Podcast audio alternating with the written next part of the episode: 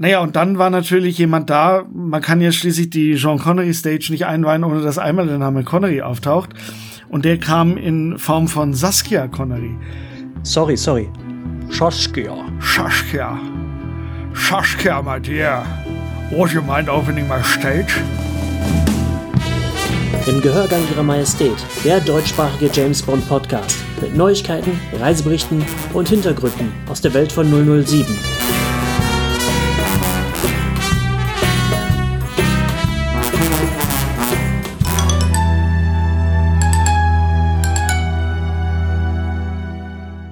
Herzlich willkommen im Gehörgang Ihrer Majestät. Seit neuestem King Charles, wer hätte das gedacht?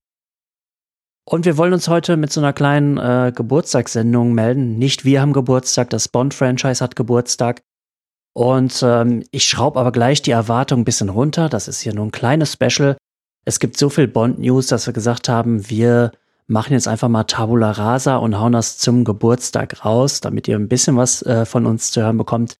Andere Sachen laufen im Hintergrund und der Mann im Hintergrund, der die Fäden zieht hinter ja allen bösen Plänen. Mein Freund Sebastian, hallo. Ja, hallo Kai, hallo äh, ihr Lieben da draußen.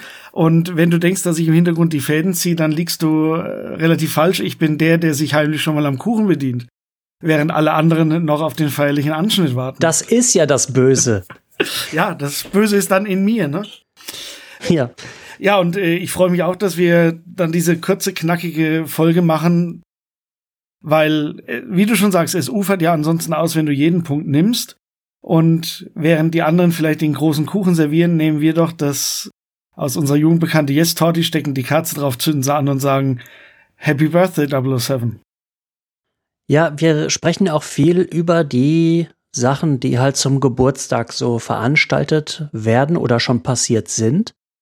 Und ich habe da mal bei Twitter so ein bisschen rumgefragt, wie ihr das so findet, was da stattgefunden hat oder stattfinden wird. Und da kamen ja noch ein paar Sachen hinzu. Ne? Ich hatte die Umfrage geschaltet, bevor bekannt wurde, dass die Filme bei Amazon rauskommen etc.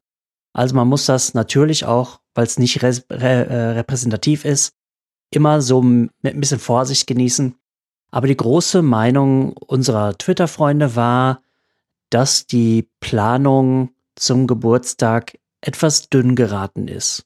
Also das war wirklich ein astreiner Ausschlag in die Richtung. Ne? Es gab eine kleine Minderheit, die hat gesagt, das ist kompletter Mist. Es gab eine kleine Minderheit, die hat gesagt, das finde ich super so, was die machen.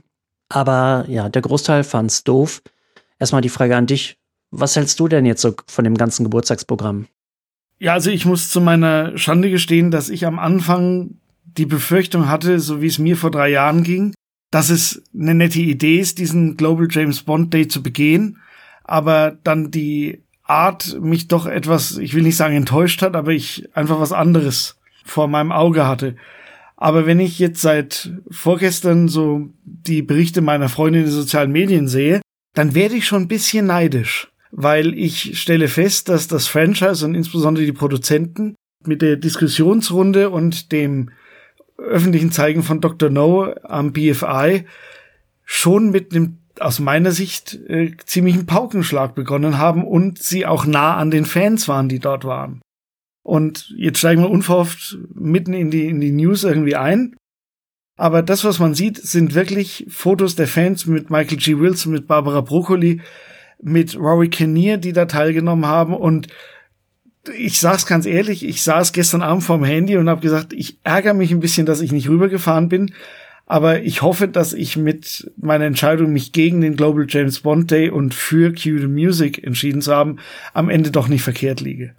Ja, ich habe schon gesehen die Versteigerung bei Christie's. Das war geht so, möchte ich sagen. Für eine Versteigerung war das ganz unterhaltsam gemacht. Da wurde mal Video gezeigt, zwischendurch auch nochmal. Und dann ist ab und zu jemand aufgestanden, hat gesagt, für welche Charity er oder sie da was versteigert oder äh, sie vertritt. Mickey G hat ein bisschen geredet, Barbara Broccoli war einmal in Tränen nah. Und ich glaube, wenn man vor Ort war und auch äh, nachher noch den Sekt genossen hat und ihr das entsprechende Portemonnaie, dann hatte man wahrscheinlich einen ziemlich super Abend. So auf der Couch war es okay. Ne? Der Stream ist natürlich auch einmal irgendwie 20 Minuten bei mir abgebrochen oder so. Dann habe ich äh, später wieder reingeschaltet und hatte nicht das Gefühl, dass ich groß was verpasst habe. Mein Highlight war natürlich die Versteigerung des äh, Fabergé-Eis, das tatsächlich für billiger weggegangen ist als im Film. Ich habe gedacht, irgendjemand, der muss doch so reich sein, dass er den Gag bringt und diese Summe bietet. Oder es kaufen muss, weil er sonst nämlich am Arsch ist. Aber nein, ähm, das größte Geld hat natürlich äh, dieser Aston Martin DB5 eingebracht und zwar für meinen Geschmack jetzt auch ein bisschen zu viel Zeug von No Time to Die. Nicht, weil ich den Film kacke finde, sondern einfach, weil ich mir ein bisschen mehr Varianz gewünscht hätte. Natürlich ist das schwierig, die kannst du dir nicht aus dem Arsch ziehen, die Sachen. Du kannst nicht sagen, hier, guck mal, die goldene Pistole, wenn er die schon vor so und so vielen Jahren versteigert oder verkauft oder verloren hast. Das funktioniert nicht. Aber insgesamt okayes Ding. Aber man kann sehr froh sein, dass das nicht das Highlight war, würde ich sagen. Ja, und ich hab's für mich persönlich als nicht mal als eigentlich ein Opener gesehen, weil es war, ich hab's dann online gesehen, zumindest den Beginn, fand vergleichsweise unterhaltsam, weil ich sonst eher viel drögere Auktionen erlebe, wenn ich sie mal anschaue, weil irgendwas Interessantes unter Hammer kommt. Ich muss sagen, dafür, dass es für karitative Zwecke war, sind die Summen, die geboten wurden, da freue ich mich drüber, dass so viel Geld zusammenkam. Wofür es jetzt im Einzelnen war, habe ich nicht verfolgt. Ich will nur hoffen, dass es auch was bewirkt. Und dann sind mir die Summen, insbesondere, wie du schon sagst, für das Fabergé-Ei, dann sage ich bitte, wer es haben will, soll dafür auch das Geld zahlen. Ja, ich beschwere mich auch gar nicht über den karitativen Zweck. Ich bin zwar hier der Unsympath von uns beiden, der Bösewicht mit der Katze, äh, das habe ich akzeptiert. Und ich werde wahrscheinlich auch demnächst mal äh, einen auf den Sack bekommen. Wir haben nämlich beschlossen, dass wir auch als kleines Geburtstagsgeschenk mal unser Bond-Ranking veröffentlichen. Das haben wir noch nie getan. Ich habe es auch nie aufgeschrieben. Ich bin selber gespannt, welche Filme da so gerade im Mittelfeld auftauchen, weil meine, mein Bodensatz und meine, äh, meine Spitze kenne ich. Also da werde ich mir wahrscheinlich schon viel Kritik einhageln, aber das ist normal bei diesen Rankings. Also, Wohltätigkeit super. Inszenierung so lala. Mit ein bisschen Vorlauf hätte man zum Beispiel all die Artikel, die zur, Verteil äh, zur Verlosung, heißt es nicht, die Teile heißen Lose, aber Versteigerung. Alle Sachen, die zur Versteigerung stehen können, die hätte man mal so in einer 360 Grad oder in einer Detailaufnahme filmen können und die fürs Online-Publikum kurz einspielen oder auch für die Leute im Saal. So hat man manchmal die Sachen irgendwie so ein bisschen aus der Entfernung gesehen. Das hätte man einfach ein bisschen flashier machen können. Es hatte teilweise, ich sage teilweise, das Gefühl, als hätte man sich in die Webcam von dem Ding eingeschaltet, ne? Ja, sowas hatte ich aber auch erwartet, um ehrlich zu sein. Ja, das haben wir alle erwartet. Ähm, das Problem ist auch, dass sie es so ein bisschen so gemacht haben, ne? Also es war okay, wie gesagt, aber das Format hat ja sogar eigentlich Potenzial, ne? Ja, es, du kannst es richtig als Show aufziehen und dann online laufen lassen wenn die noch ein bisschen an den Randbereichen arbeiten. Ich meine, der Auktionator war top, kannst du nicht sagen. Ja, und er hat so geredet, dass man ihn versteht, nicht wie man es jetzt von so äh, US-amerikanischen Auktionatoren hört, dass die machen and sold. Genau so. So, ne? also von daher, so war es ja Gott sei Dank nicht. Es war für ein breites internationales Publikum verständlich.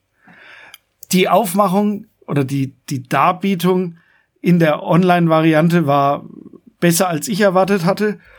Und wie gesagt, im Detail kann man da sicherlich noch dran arbeiten, aber das ist an sich ein Format, das kann funktionieren. Ich meine, es funktioniert auch ein Format, in dem man irgendwelche Warehouses versteigert und dann die Garage öffnet. Auch das funktioniert. Ey, weißt wie viel ich mir von dem Scheiß mal reingezogen habe, als ich noch reguläres Fernsehen hatte? habe ich ganze Sonntage mit verbracht, weil sie kriegen einen ja immer, ne?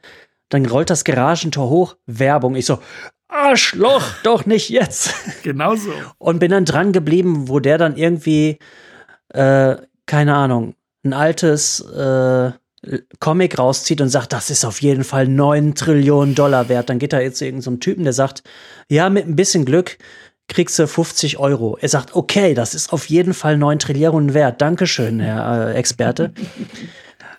Und dann ja wird ja immer diese Fake-Liste am Ende erstellt, wie viel sie da. Aber es ist ja gar nicht Thema. Okay, ich schweife ab. Ja, Auktion. Was, was hast du noch zur Auktion zu sagen? Ich persönlich gar nichts mehr. Die Summen sind ja 2,6 Millionen für den Aston Martin. Ob das gerechtfertigt ist, bitte sehr. Ich halte mich da mit Meinungen immer zurück. Das Fabergé-Ei, ich find's nicht schön, deswegen ist die Summe für mich auch nur bedingt verständlich, aber Geschmack macht einsam und am Ende bleibt für den guten Zweck immer raus mit dem Geld. Manche Sachen, das sage ich jetzt noch zum Abschluss, sind ja auch überraschend günstig weggegangen, ne?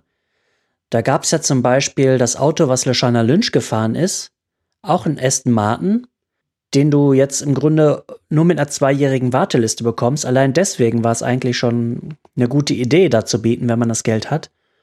Äh, viel zu günstig weggegangen. Auch ein Jaguar. Also Jaguar ist nun auch eine Marke, da hat man schon mal von gehört, ne? Der Ruf ist nicht der schlechteste. Und der ist für 30.000 weggegangen, wenn ich mich richtig erinnere. Also ich mich, also ich, was kostet ein Jaguar neu? Und das, die Autos da haben ja in der Regel so 20 Kilometer oder sowas gefahren, ne? Ja, das weiß man eben nicht, aber der Wertverlust, den du technisch gesehen hast, hast du ja mit einem Mythos quasi ausgeglichen. Also von daher äh, gebe ich dir recht, dass Teile davon wirklich für ein, nicht ein Apfel und ein Ei, aber doch sehr attraktiv weggegangen sind. Ja, das muss man einfach so sagen. Okay, haben wir die äh, Auktion abgehandelt. Was hast du noch? Ja, also ich habe mich natürlich sehr gefreut, dass die in Pinewood äh, gebaute und nach Jean Connery benannte Stage eröffnet wurde. Das ging ja mit allerlei äh, Prominenz über die Bühne und ähm, mit einer ja doch recht ausgeglichenen Party, wie es scheint. Da waren dann natürlich äh, die zwei Produzenten Barbara und Michael äh, anwesend. Dann ein Haufen ehemaliger Darsteller. Madeline Smith war da, die werde ich hoffentlich Ende des Monats in London sehen. Martin Beswick war da, Miriam Dabo, Caroline Munro und Carol Ashby. Die kennt man jetzt nicht, nicht so gut, aber die hat in A View to Kill die Dame mit den Schmetterlingen auf dem Eiffelturm gespielt. Und dann war jemand da, der uns neulich abgesagt hat, John Glenn. Ach, der Gute, ja. Ähm, selten so eine nette Absage bekommen. Aber wir haben ihn leider nicht in die Sendung bekommen. Ähm, ich fürchte, das war's dann auch. Ich habe auch ehrlich gesagt, da, da springe ich jetzt schon wieder. Ich bin mir unsicher, ob Michael G. Wilson den nächsten Film erlebt. Geistig topfit, aber 90 wird er nicht mehr. Die Befürchtung habe ich auch. Er hat irgendwie in den letzten 10, 15 Jahren massiv ich will jetzt nicht sagen abgebaut, ich kenne ihn ja nicht, aber in seiner Präsenz irgendwie, naja, warten wir's ab. Ich wünsche ihm nur das Beste, aber ich sehe es ähnlich wie du. Naja, und dann war natürlich jemand da, man kann ja schließlich die Jean Connery Stage nicht einweihen, ohne dass einmal der Name Connery auftaucht. Und der kam in Form von Saskia Connery. Sorry, sorry. Saskia. Saskia. Saskia, my dear. Would you mind opening my stage? Ja, die wurde eingeladen und jetzt alle, die sofort den Zeigefinger geben wollen, ja, ja, wir wissen, die ist mit Jean Connery nicht blutsverwandt, aber sie trägt den Namen. Sie hat Jean Connery als ihren Großvater wahrgenommen und ehrt ihn immer noch, wo sie kann, wenn man ihr auf Instagram etc. folgt. Und von daher sage ich, es war nicht ungerechtfertigt, dass sie da war, weil sie eine doch tiefe innere Beziehung zu ihrem Opa hatte. Mit der gab es sehr schöne Fotos, also die habt ihr sicherlich alle online gesehen. Ich fand es eine richtig würdige und runde Veranstaltung, was man den Fotos entnehmen konnte. Und schön, dass Pinewood immer noch wächst. Ich glaube, die kommen echt momentan gar nicht hinterher. Wäre zu hoffen. Ich jag da mal dem nächsten Bond-Film hinterher. Da guckt man natürlich, welche Infos gibt es und ein paar sind tatsächlich jetzt publik geworden. Dem Hollywood Reporter haben Barbara Broccoli und äh, Michael G. Wilson erzählt, dass sie zuerst über die weltweite Bedrohungslage, der sich 007 stellen muss, nachdenken würden. Und erst wenn man das richtige Gefühl dafür entwickelt habe, wovor sich die Welt gerade fürchtet, und man eine Idee für den Bösewicht hat, denke man über das Casting nach. Und das ist generell eine gute Herangehensweise, würde ich sagen. Ich habe nämlich auch tierisch Angst vor Nanobots. Du auch? Naja, die haben es ja schließlich vier Wochen später in den Tatort geschafft. Also ich würde es jetzt nicht Angst nennen, aber also vielleicht Angst, aber eine andere Form von Angst. Naja, also grundsätzlich gute Idee. Ich habe neulich auch wieder was gesehen. Bist du Top Gear-Fan? Beziehungsweise Grand Tour? Nicht wirklich. Ich sehe es, wenn ich drüber seppe, aber ich würde es nicht aktiv anschauen. Da fahren sie in der neuesten Folge, was ja auch im Grunde immer ein kleiner Film ist, äh, durch Skandinavien, also Norwegen, Schweden, Finnland. und unter anderem auch mit ihren Autos durch einen norwegischen U-Boot-Bunker, der anscheinend irgendwie aktiv sind. Da sind auch Soldaten mit Schlauchbooten und sowas. Und ich habe gedacht, das ist es doch. Also da wird keine Kamera-Kuh reinkommen, aber das hat mal wieder gezeigt, es gibt diese Orte noch, die sich perfekt für einen Bond-Film eignen. Man muss sie eigentlich nur finden. Und das ist gar nicht so schwer, wie man meint. Natürlich ist es das nicht und man hat es ja über Jahre lange, über lange Jahre geschafft. Und vielleicht muss man einfach mal anders schauen oder anders denken, um wieder solche Sachen dann richtig gut einzubinden. Ich meine, wie du im Rahmen unserer Folge, in der auch dann das kaspische Seemonster aufgetaucht ist, gesagt hast, es gibt so viele Orte, die mit wenig Kniffen zu einer perfekten Bond-Location werden könnten. Genau. Und in der Variety haben die Produzenten dann erzählt, dass sie einen Bond-Darsteller brauchen, der sich für 10 bis 12 Jahre an das Franchise bindet. Und alle, die sich denken, hey, das wäre doch witzig, ich mach mal eben den Bond, dann äh, sage ich Goodbye und genieße den Weltruhm. Das wird nicht mehr passieren. Das hat bei Lazenby funktioniert, aber sie haben gesagt, keine Chance. Zehn bis zwölf Jahre wollen wir dich haben, mein Lieber. Und ähm, du hast ja auch noch was zu Warner Brothers, ne? Richtig, aber kurze Anmerkung noch zu dem Thema. Für, für einen Single Shot ist es, ist die heutige Zeit auch nicht wirklich gemacht. Also der würde so schnell verglühen, wie er aufgestiegen ist, um mal in dem Bild zu bleiben ich glaube, mit einem Film reißt man heute nicht mehr den Weltraum an sich. Man muss halt wirklich eine gewisse Präsenz und Kontinuität zeigen und da gebe ich Ihnen recht. Und das passt ja auch zu dem, zu Ihrer Forderung, da über die weltweite Bedrohungslage erstmal nachzudenken, damit man wirklich was Dauerhaftes machen kann. Weil so ein, so, so ein Film machen und raushauen, ich glaube, da haben wir in der letzten Zeit genug Beispiele erlebt, wo dann nach eineinhalb Jahren beschlossen wird, nein, den bringen wir doch nicht in die Kinos. Und das will und soll ihnen auch nicht passieren. Wenn wir beim Thema neue Film sind, vollkommen richtig. Es gab die für mich sehr, sehr schöne Nachricht, ohne dass ich die wirklich bewerten könnte, dass ab Bond 27 es einen neuen Vertriebspartner gibt, nämlich Warner wird wieder als Vertrieb für die Heimkinos auf internationaler Ebene tätig sein. Laufzeit soll erstmal drei Jahre gehen. Und warum finde ich das schön? Naja, also ich bin 77 im Zeitalter der VHS groß geworden. Und meine erste Erinnerung an Bond im Heimkino, Anführungszeichen, sind VHS-Kassetten von Warner Brothers mit einem schönen Cover, aber einem unsäglich langweiligen Hintergrund, weil überall eine Dauerschleife von kleinen stilisierten 007-Logos dahinter lief. Aber das ist meine Erinnerung. Ich habe den Geruch noch in der Nase, wenn man so eine Videokassette öffnet. Und deswegen, ich bin gespannt, was die draus machen. Das Warner-Logo habe ich als Kind zigmal versucht nachzuzeichnen und bin oft dran gescheitert. Also ich finde es aus sentimentalen Gründen sehr angenehm, dass die das machen. Mal gucken, was, was draus wird. Insbesondere in Zeiten, in denen es heißt, es geht auch das gesamte Heimkino drüber. Eine Nachricht zum neuen Film gibt's ja schon. Also eine Sache kann man so ein bisschen zwischen den Zeilen lesen. Da könnte man der Meinung sein, dass äh, die Produzenten momentan noch der Meinung sind, es könnte ein bisschen weitergehen wie bei Craig. Was genau damit gemeint ist, weiß man nicht. Ob es jetzt wieder so eine abgeschlossene Story wird. Äh, über das Für und Wider haben wir ja auch schon gesprochen. Das kann man überhaupt noch nicht deuten, finde ich. Was aber ein bisschen besorgniserregend ist für mich, sie haben im Empire Magazin oder das heißt die Empire Magazin, im Magazin Empire haben sie gesagt, dass man die Neuausrichtung von Bond erstmal mit Neil Purvis und Rob Wade beginnen will. Ehrlich gesagt, schrillen da die Alarmglocken bei mir. Da bist du nicht alleine. Ja, früher habe ich so gesagt, ja komm, ey, die äh, waren doch alle ganz unterhaltsam und so.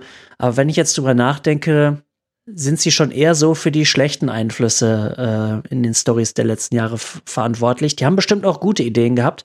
Ich müsste mich mal genauer drum kümmern, rauszufinden, was haben die genau bei welchem Film eingebracht. Ähm, aber unter den Fans haben sie jetzt nicht unbedingt den besten Ruf und gerade der beste Film der letzten Jahre, Casino Royale, äh, des letzten Darstellers, da haben Purvis und Wade ja, glaube ich, nicht so viel äh, mit zu tun. Ne? Das ist ja wohl hauptsächlich die, das Geschick eines Oscar-Preisträgers. dass das Skript so gut geworden ist, ne? Ja, und äh, so wenig ich mich in diesem Detailmetier auskenne, so groß ist meine Hoffnung, dass es eben wieder so werden könnte, dass es quasi ein Autorenduo gibt, die irgendwo so eine Grundlage legen und es dann im, in der Detailausführung so werden wird wie bei Casino Royale man hat ja auch schon erlebt, dass da Autoren eben mal ausgetauscht wurden und jemand dazukam. Ich meine, gut, wir wollen jetzt über Phoebe Waller-Bridges Ja, hatten reden. wir auch bei Goldeneye. Wie viele Autoren hatte Goldeneye, ne? Eben. Und ich finde auch die äh, einige Skripts gar nicht so schlecht, die während eines Autorenstreiks erschienen sind. Zumindest im Vergleich zu ja, schlag mich tot, no time to die, ne? Da gab es keine Erklärung dafür, warum das so scheiße geworden ist, außer dass man es irgendwie ähm, ja das Pferd von hinten aufgesäumt hat, äh, im wahrsten Sinne des Wortes. Da ging es ja vom Ende aus. Aber ah, Purvis und Wade, ich weiß nicht. Also Brainstorm kann man mit denen wahrscheinlich noch, ne? Ansonsten bin ich jetzt endlich mal für frische Leute. Vielleicht haben die eine gute Idee für dieses Bedrohungsszenario. Vielleicht fällt ihnen nur der Name ein, äh, wie der Bösewicht heißen muss. Solche kleinen Dinge können die noch beitragen, aber das Große und Ganze, da sollen die bitte meiner Meinung nach nicht für verantwortlich sein wir werden erleben, wo es hingeht. Ich hoffe auch, dass es in gewisser Weise einen Ruck gibt oder vielleicht, wenn sie auf der, aufs richtige Gleis gesetzt werden, kann es vielleicht auch funktionieren. Man wird es erleben. Wir sagen wie immer, wir hoffen das Beste. Ja, das Beste, äh, was Barbara Broccoli und Mickey G passieren konnte, ist eigentlich eine Ehrung vor dem Chinese Theater, wo man die Hände in Beton drücken darf. Und ähm, ja, das durften sie und sie haben den Pioneers of the Year Award beko äh, verliehen bekommen und da gab es auch eine kleine Feier mit äh, Christoph Walz, der eine kleine, aber nette Rede gehalten hat. Äh, Daniel Craig, Michelle Yeoh, äh, Sam Smith hat gesungen. Äh, war bestimmt auch ganz nett und die Ehrung ist ja auch nicht unverdient. Ne? Also natürlich gibt es gerade jetzt ähm, Diskussionen, wie gut ist Barbara Broccoli in ihrem Job eigentlich, ne? Äh, Gerade ihr lastet man das ja an, so ein bisschen habe ich, das ist mein Gefühl zumindest, das liegt, glaube ich, auch an ihrem Geschlecht, dass man äh, jetzt sie für alles verantwortlich macht, ne? Ja, aber diese Ehrung im Großen und Ganzen ist die sicherlich verdient. Das zweifelt, glaube ich, kaum jemand an, obwohl natürlich irgendwie Barbara Broccoli insbesondere, glaube ich, so die Buhfrau ist gerade äh, für den einen oder anderen. Aber natürlich haben die was drauf, ne?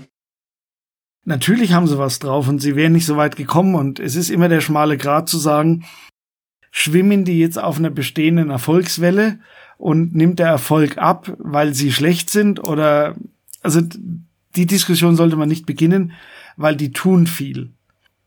Und es ist wie mit allem, man kann immer nicht nur das Richtige tun. Wenn man Entscheidungen trifft, dann trifft man auch mal vielleicht unpopuläre Entscheidungen. Aber Fakt ist, es gibt Bond noch. Man hätte viel früher schon auch einen Schlussstrich ziehen können und sich auf anderes konzentrieren können. Sie halten ihn am Leben und mich freut's auch wieder, ich wiederhole mich, ich weiß, diese Bilder von vorgestern und gestern, die geben mir Hoffnung, weil sie die breite Menge an Fans dann auch wirklich im BFI begrüßt haben und auch im Wortsinne an sich rankommen ließen. Ja, man darf auch nicht vergessen, mein, klar, man kann jetzt Quantum und ähm, No Time to Die und Die Another Day tauchen ja bei einigen Leuten dann doch so eher weiter unten im Ranking auf. Aber sie haben halt auch ein paar der besten gemacht, ne? Skyfall, Casino und GoldenEye findest du bei vielen auch weit, weit oben. Ja, und in gewissen Dingen auch nicht unverständlich. Geschmack macht einsam. Ich sehe schon, das wird spannend, unsere ranking -Sendung. Ja, ich freue mich drauf. Du lügst, du hast vorhin gesagt, du freust dich nicht drauf. Nein, weil ich ungern ranke. Also für mich, weil ich etwas zu wankelmütig bin manchmal. Aber wir werden das Ergebnis sehen. Ja, und ähm, für mich als großen Freund der Bond-Musik steht es ja kurz bevor alles das, was mit der Musik von Bond zu tun hat. Und da gibt's ja wirklich einen Haufen. Da haben wir natürlich als allererstes zu nennen das große Konzert in der Royal Albert Hall, wo quasi täglich Meldungen kommen, wer jetzt alles teilnimmt. Und da gibt's die Klassiker wie Lulu, dann Chrissy Hind von den Pretenders. Dann hast du ja recherchiert, dass es auch ein paar Neulinge gibt, die da auftreten. Da kenne ich Teil überhaupt nicht. Da ja, das kann man auch nicht kennen. Wenn man nicht englisches Fernsehen guckt, hat man, glaube ich, verloren. Becky Hill, The Voice UK. I don't know. John Grant von einer Band namens The, The Czars, also die Zaren. Nie gehört. Ella Irie, den Namen habe ich schon mal irgendwie wahrgenommen, ist aber auch, glaube ich, eher so ein UK-Phänomen. Die jungen Leute mögen mich dafür jetzt auch äh, totschlagen wollen. Celeste wurde ja schon relativ früh bekannt, sagt mir auch nix. Paloma Faith, Name mal gehört, ist jetzt aber auch nicht so die Oberplayerin da oder hat nichts mit dem Franchise ansonsten zu tun. Jamie Cullum, ja, wohl guter Musiker, habe ich mir sagen lassen. Meins ist es nicht. Der Rest okay, ne? Aber wir wissen ja auch, dass neue Musiker, die bisher damit nichts zu tun haben, wie wir es jetzt die ganze Zeit schon sagen, auch mal frischen Wind bringen lassen wir uns doch überraschen und seien wir doch, also ich für meinen Teil bin sehr froh, dass wir es ja auch genießen können, weil es wird auf Amazon Prime zu sehen sein. Zwar nicht als Livestream, sondern vermutlich am Tag danach, wenn ich mich nicht ganz täusche. Gute Frage. Das, ich habe es ehrlich gesagt mal so, mal so gelesen. Okay. Ganz sicher bin ich mir immer noch nicht. Aber deswegen freue ich mich, da kann man sich wirklich mal, und wenn es live wäre, wäre das ein Grund, sich an dem Tag am Mittwochabend dann gepflegt äh, auf die Couch zu lümmeln und zu sagen, ich mache mein Surround-System an und dann geht's los. Also ich, ich würde es genießen, weil ich habe äh, Skyfall in Concert in der Royal Albert Hall gesehen und war froh, endlich mal in dieser Halle gewesen zu sein, weil es ist schon großartig, was da abgeht. Akustisch wie optisch. Und wenn ihr euch dazu ein Martini hinter die Gurgel kleben wollt, gibt es auf der Website 007.com nun offizielle Rezepte für einen Martini. Also die Frage, wie er denn zuzubereiten ist, ähm, könnt ihr jetzt, wenn ihr wollt, als äh, geklärt betrachten. Da gibt es ein Rezept den Classic Martini mit Wodka, mein Favoriten den Vespa Martini mit Gin und Angostura oder einem Bitterstoff eurer Wahl, aber ich habe eine Flasche Angostura da, die braucht und braucht sich nicht auf. Äh, die hält also ewig und ein Dirty Martini mit etwas Olivenflüssigkeit. Den habe ich ja tatsächlich das erste Mal getrunken, als wir da in der Schweiz waren. Hm. In dieser Hotelbar. Ähm, da war ich zwar der große Spalter, weil ich nicht den Wodka Martini getrunken habe. Sorry, da bin ich mal wieder Schnösel. Also Gin Martini uh, all the way. Ich habe, glaube ich, nur einmal einen Martini mit Wodka getrunken. Das war dann aber ein Espresso-Tini, der in sich sehr, sehr lecker ist. Aber ich glaube, Wodka tut nichts für mich man muss auch nicht alles mögen, nur weil Bond draufsteht. Aber hallo. Ja, aber ähm, wie du schon sagst, und wenn man sich dann fröhlich äh, einen während des Konzerts in die Binde gegossen hat und vielleicht drüber eingeschlafen ist, dann hat man ja auch noch die Chance, die Dokumentation The Sound of 007 zu schauen. Und dann landen wir wieder bei Amazon und die Trailer sind ja raus. Und das Schöne ist, dieser Trailer macht ja richtig Lust, weil sie quer durch die Bank unterschiedlichste Szenen, sowohl von der Aufnahme der Musik als auch von Interviews auch, als auch aus den Filmen zeigen. Und wir auch kurz merken, dass auch Hans Zimmer nicht gerade Native Englisch spricht. Nicht unbedingt. Und das macht's wieder so sympathisch. Und da freue ich mich auch sehr drauf. Ja, das Teaser-Poster sozusagen mit dem variierten 007-Logo als Musiknote hat mich absolut begeistert. Da, da hat man mit wenig Mitteln wirklich große optische Leistung hervorgebracht. Ja, ehrlich gesagt, das ärgert mich ein bisschen. Also es gibt ja zwei Poster. Es gibt ja eins, das ist die Gun Barrel mit so einem, äh, mit diesem Loch für, wo, für eine Schallplatte in der Mitte. Ja, gut, das hat mich nicht so das, überzeugt. Das fand ich großartig. Ja? Das fand ich ganz toll. Das mit der Note, super Idee, nur meiner Meinung nach ist die falsch. Die sieben müsste zur Note werden so wie das da präsentiert ist, ich würde es eigentlich umdrehen, aber das mag jetzt meine, meine Sorge nur sein. Ah, ja, auf die Dokumentation freue ich mich auch. Das ist für mich ehrlich gesagt der große Batzen. Da freue ich mich am meisten drauf, denn das ist wirklich so ein Produkt mal, ne? Es ist ja schön, dass es diese Events gibt, aber das ist ja hauptsächlich England. Klar, wir können da jetzt Gott sei Dank, dank Amazon, da jetzt äh, teilnehmen. Also jetzt hat sich diese Investition äh, von Amazon doch für uns mal bezahlt gemacht. Das ist ja schön, ne? Ja. Aber diese Sound of 007 äh, Dokumentation, das ist für mich mein Highlight. Da bin ich echt gespannt drauf. Ich hoffe, dass man da auch ein bisschen was lernt. Natürlich werden es hauptsächlich Talking Heads sein und ein bisschen, also nicht die Bands, sondern die wirklich Leute, die man nur äh, vom, vom Hals aufwärts sieht, die uns da schön was erzählen. Ich hoffe, da gibt's halt ein bisschen Insight und nicht nur, ja, wir finden uns alle selber geil, ne? Das wäre ein Scheiße. Naja, also die, die bisherigen Bilder, da hoffe ich, dass wir auch wirklich, äh, wie bei Hans Zimmer eben dargestellt, mit bei den Aufnahmen sind und mal sehen, wie sowas funktioniert. Darauf hoffe ich und ich glaube, das werden sie auch bedienen. Und ich sehe es ähnlich wie du wirklich als so ein Ankerpunkt in dem ganzen Thema für die, die sich für Musik interessieren und dann vielleicht auch so am Rande für Bond, dass man die damit wirklich ködert. Und die müssen dann ja auch nicht weit gehen, weil wenn man mal auf Amazon Prime ist, dann kann man ja ab, ich ne nehme mal an, ab dem 60. Geburtstag dann auch alle 24 Bond-Filme auf Amazon sehen.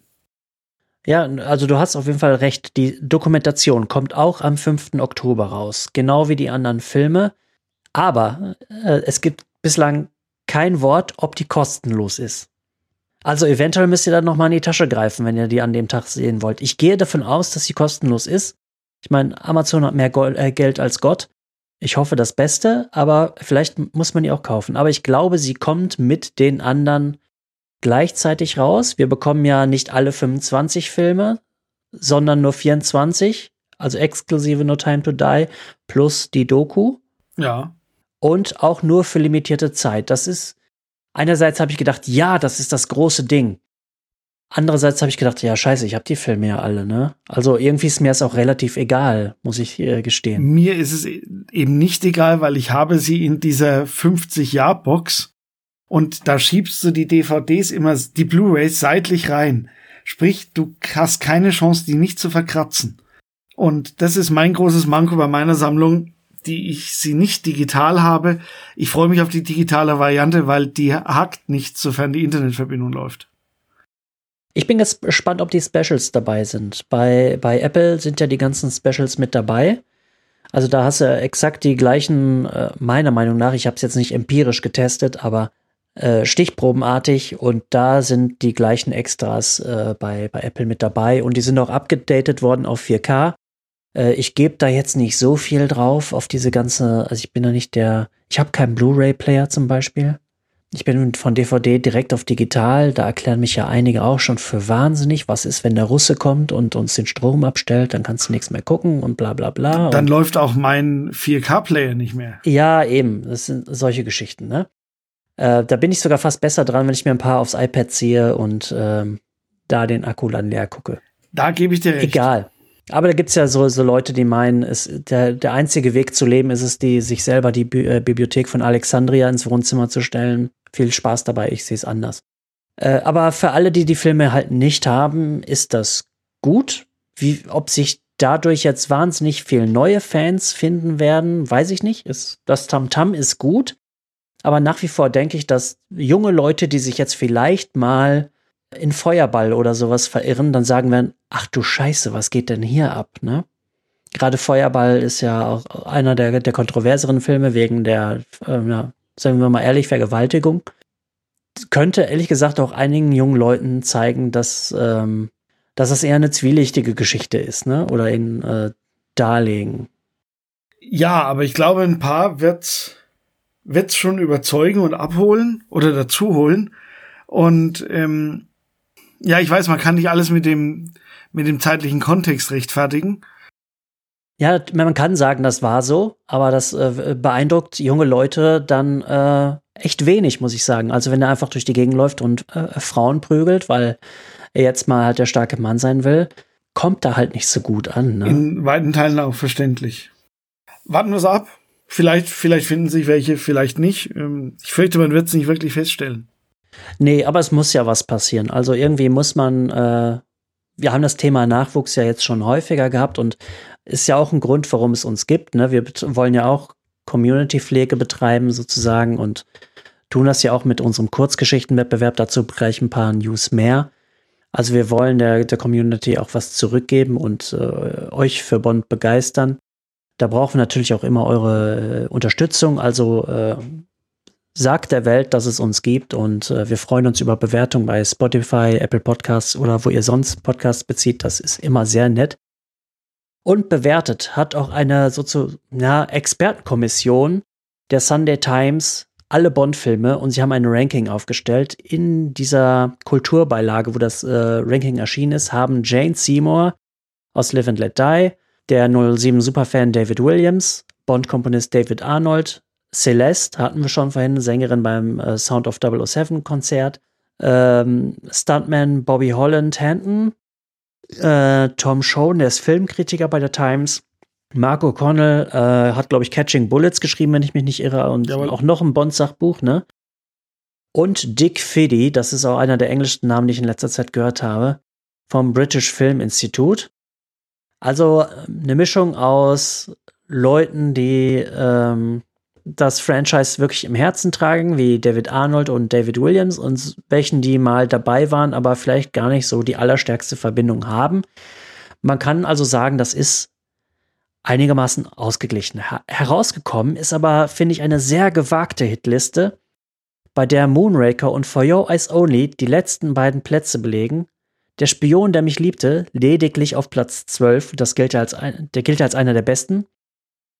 Und hinter Diamantenfieber auf Platz 8. Die Spitze ist ja relativ äh, versöhnlich, ne? Platz 5 Skyfall, davor Majesties, davor Liebesgrüße aus Moskau, davor Casino, und natürlich Goldfinger auf Platz 1. Aber Diamantenfieber auf der 8, ich habe den ja jetzt etwas mehr zu schätzen gelernt oder für mich wiederentdeckt. Aber das ist schon eine Ansage, ne? Nicht in meiner Welt. Ja, äh, deswegen bin ich auf unsere äh, Liste, die wir dann ermitteln, gespannt oder auf unsere Listen, um es genau zu sagen. Mit, mit dem Platz von Diamantenfieber habe ich überhaupt kein Problem das For Your Eyes Only, Moonraker, da kann man sich ja, ich habe ihn vor zwei Tagen wieder geschaut, da kann man ja sehr geteilter Meinung sein.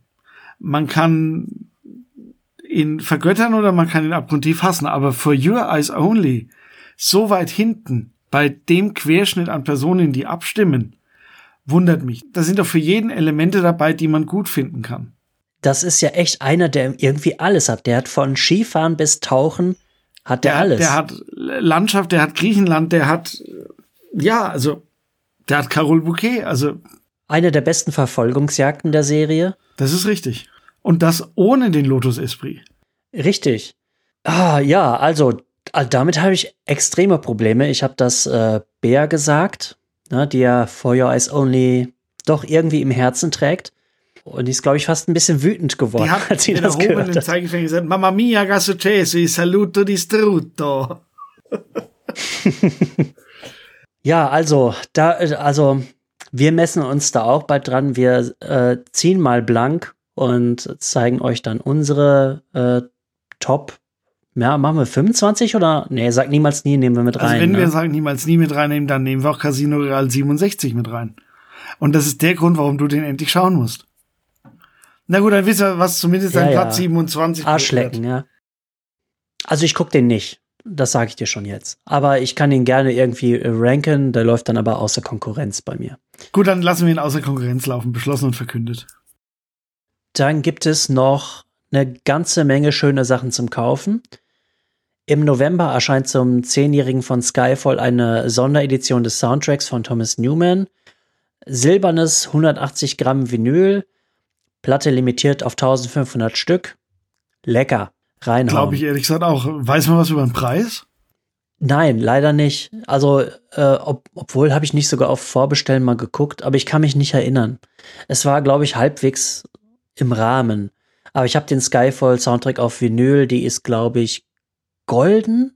Ich müsste es rausholen. Ich weiß es gerade ehrlich gesagt nicht so richtig. Die hat auf jeden Fall auch irgendeine Farbe, die ist auch schön, die Platte. Aber ja, warum nicht? Vinyl kann man äh, nie, nie zu viel haben. Da bin ich mal ausnahmsweise bei den Bibliothek von Alexandria-Leuten äh, einer Meinung. Dann auch lecker, The Macallan veröffentlicht zum 60-jährigen Jubiläum eine limitierte Edition von sechs Flaschen ihres Single Malt Whiskys. Die Verpackung zieren Konzeptzeichnungen der Filmreihe. Und da haben die auch aus diesen Konzeptzeichnungen so einen kleinen animierten Spot gemacht, der ja wirklich ganz nett ist. Und diesen schottischen Whisky trinkt Bond wohl in Skyfall und Spectre. Whisky habe ich keine Ahnung von, aber ich weiß, dass wir Whisky-Freunde ähm, in unserem Discord-Server haben.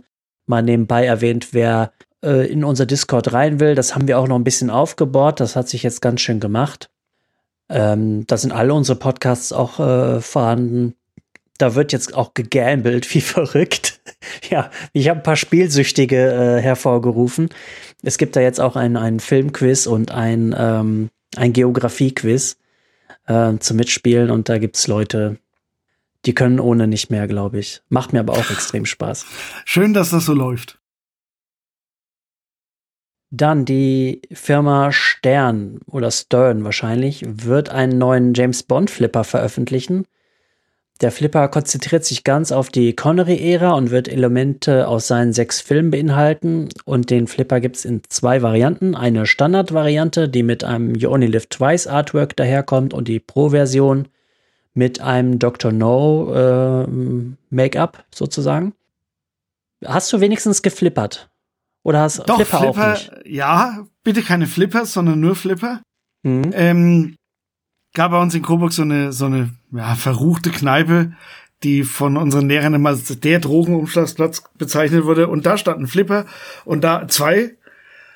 Ja, und das hat, das hat richtig Spaß gemacht. Da haben wir viel Zeit verbracht. Äh, was mich, ähm, wenn man sich die Produkte anschaut, etwas irritiert, die Standardvariante mit dem You Only Live Twice Artwork kostet 10.053 Euro pro Stück.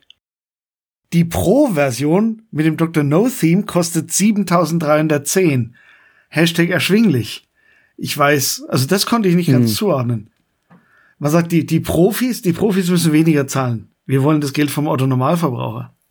Ja, seltsam, jetzt wo du es ansprichst. Also die Preise hatte ich mir gar nicht angesehen, aber bei den Preisen, da muss man eigentlich Räder drunter schreiben und mit dem Ding zur Arbeit fahren, Ja. damit es sich lohnt, ne? Wenn man den, äh, den Jetpack drunter spannt, geht, geht das schon. Dann schöne Nachricht, aber ich habe es noch nicht gelesen. Das äh, Spin-off-Buch Double or Nothing von Kim Sherwood ist draußen. Ich habe bislang nur Gutes gehört, kann dazu aber nichts sagen, weil wir ja erstmal ein anderes Buch lesen müssen, was wir dann bald im Podcast besprechen. Und das ist, so viel sagt, darf ich schon erwähnen, Death is Forever von John Gardner. Der Anlass ist der Themenmonat unseres Podcast-Netzwerks. Wir haben den Themenmonat 1992 und ähm, die ganzen Kolleginnen und Kollegen werden im Oktober Podcasts zum Thema 1992 veröffentlichen. Da machen wir eben mit John Gardner mit.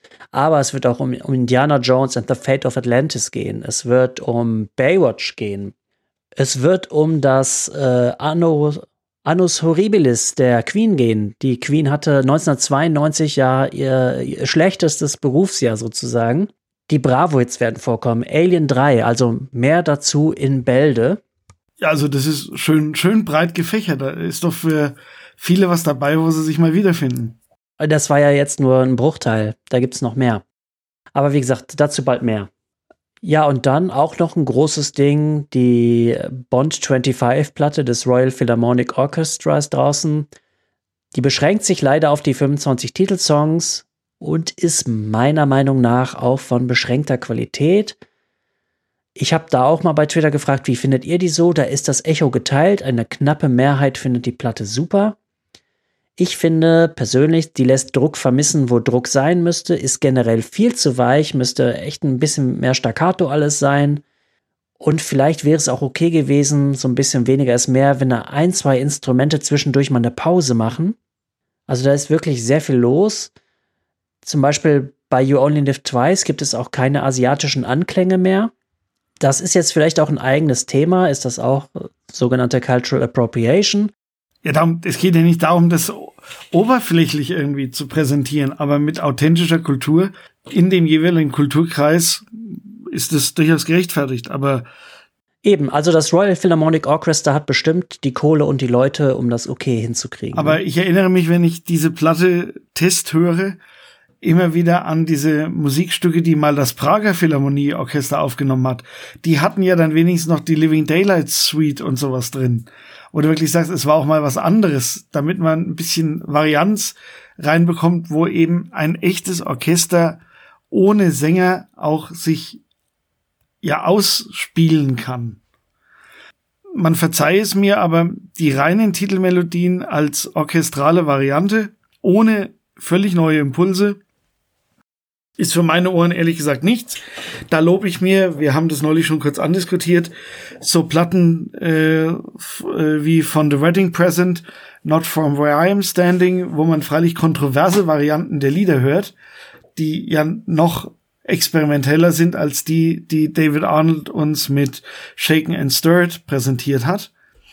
Aber da höre ich lieber in sowas rein und finde dann interessante Momente, ohne dass ich ganze Lieder pauschal gut finde, als dieses etwas, man verzeihe mir, weichgespülte. Ja, das, das spielt auf sicher, ne, so ein bisschen. Ja. Aber wie du sagst, keine eigenständige Idee, das finde ich auch schlimm, ehrlich gesagt. Und die Coverversion von The Man with the Golden Gun, die ist richtig für die Tonne, wenn du mich fragst. Also ich muss zugeben, ich habe die Platte noch nicht, oh, vielleicht habe ich sie mal ganz gehört, aber teilweise hat mein Geist einfach abgeschaltet, dann lief die vielleicht weiter und ich habe nicht mehr zugehört. So gut war's. Oder ich habe gesagt, nee, jetzt brauche ich doch wieder Slayer. Könnte ich durchaus verstehen. Ja, aber wie gesagt, kommt im Allgemeinen ja eher gut weg, aber insgesamt dann doch ein geteiltes Echo vielleicht. Aber hab viel Spaß damit.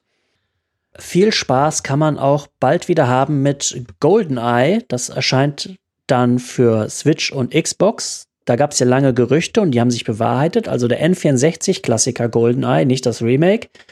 Also das Spiel von Rare erscheint für das Nintendo-Mitgliedschaftsprogramm Nintendo Switch Online und im Xbox Game Pass. Aber der Online-Multiplayer wird exklusiv für die Switch sein. Das ist natürlich das Ding, wofür GoldenEye N64 berühmt geworden ist, der Multiplayer. Ich glaube, das ist meine starke Befürchtung, dass der ziemlich scheiße laufen wird. Ich habe neulich mit einem Freund ab und zu mal Mario Golf für das N64 gespielt und hatte da schon im Online-Multiplayer meine Probleme, weil die Spiele werden ja mehr oder weniger gestreamt und manchmal hat die Musik dann so ein bisschen ihren Geist aufgegeben.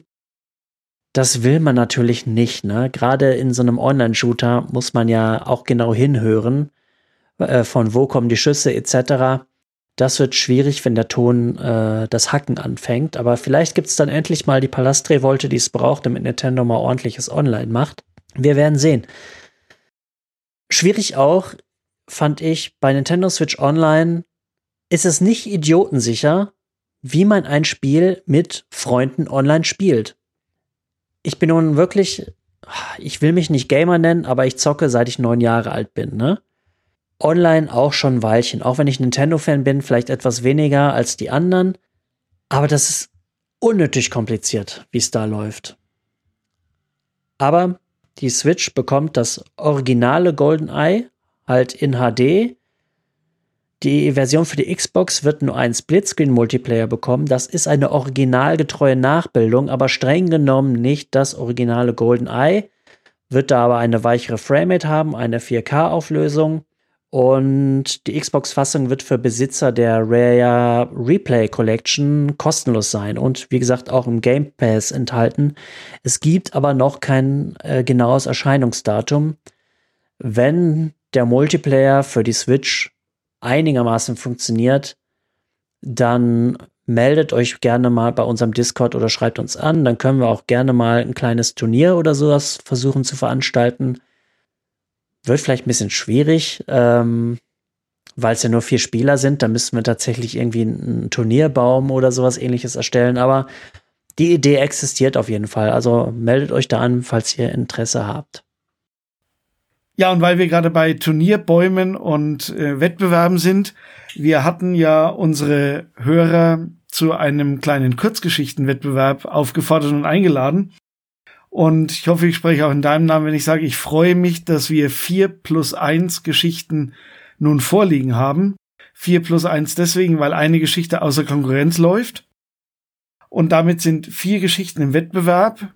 Ich für meinen Teil kann sagen, ausgedruckt habe ich sie, gelesen habe ich sie noch nicht. Das wird aber im Laufe des Wochenendes noch passieren oder des verlängerten Wochenendes.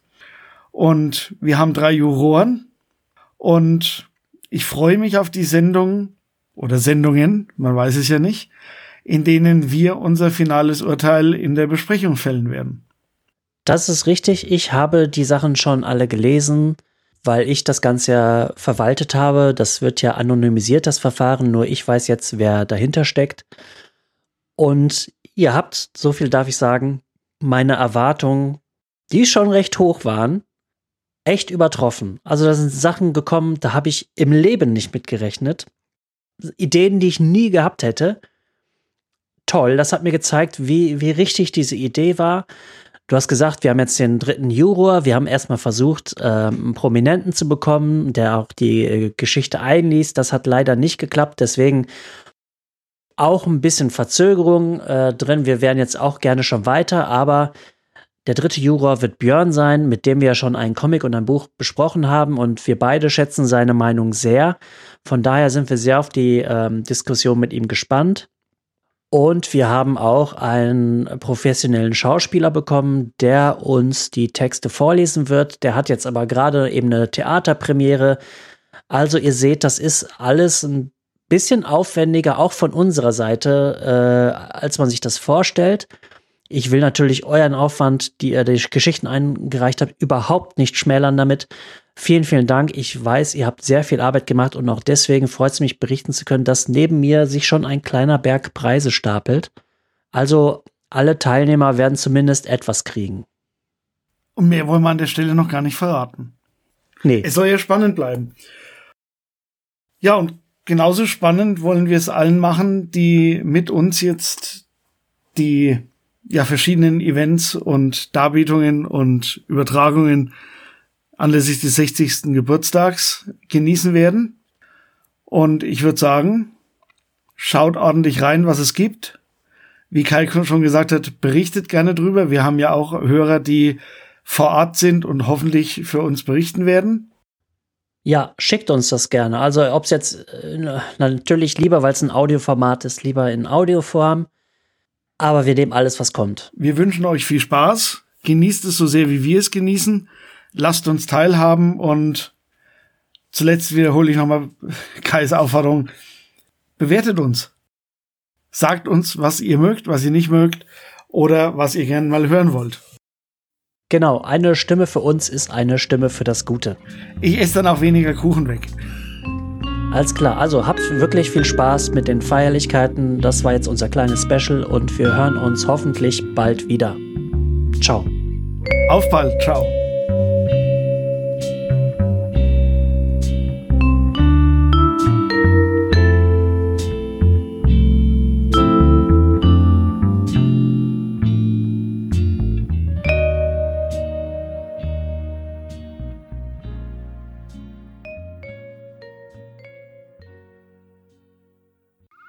Dieser Podcast ist Teil des Podcast-Netzwerks dbpdw. Die besten Podcasts der Welt.